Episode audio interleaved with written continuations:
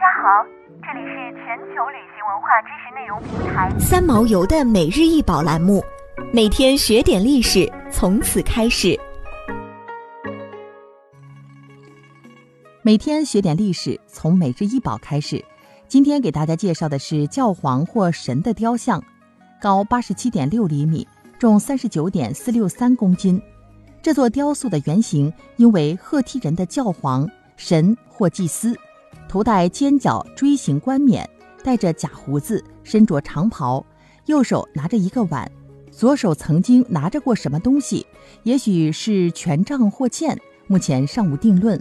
人像的眼睛为骨雕镶嵌而成，左眼为原有的骨雕，右眼根据左眼复刻修复而成。这个巨大的玄武岩雕塑非常罕见，现收藏于克利夫兰艺术博物馆。赫梯人居于安纳托利亚高原，即是现在的土耳其北部。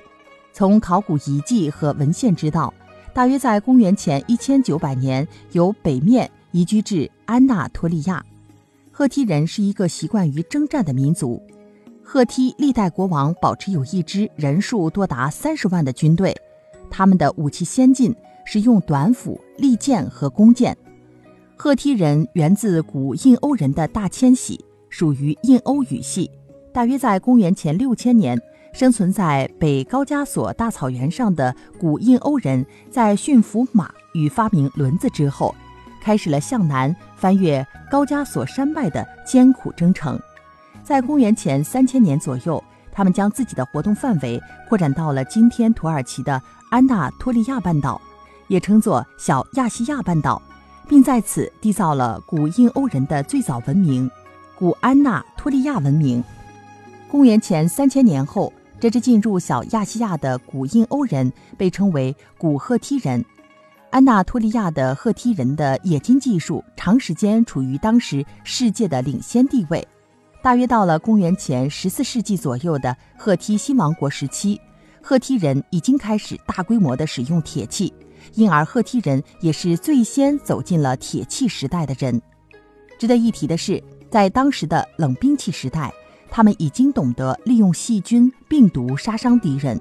他们将感染了兔热病的绵羊放入敌方城市或阵营，导致敌方人员感染上这种致命疾病。也就是说，他们很早就掌握了生物武器。公元前十三世纪末。赫梯遭受了神秘的海上民族弗里吉亚人、腓尼基人的侵略，其王国陷入内战。此后形成的若干个赫梯王国，成为亚述帝国的属国，直到公元前八世纪被亚述吞并。赫梯人创造的安纳托利亚文明从此也被淹没。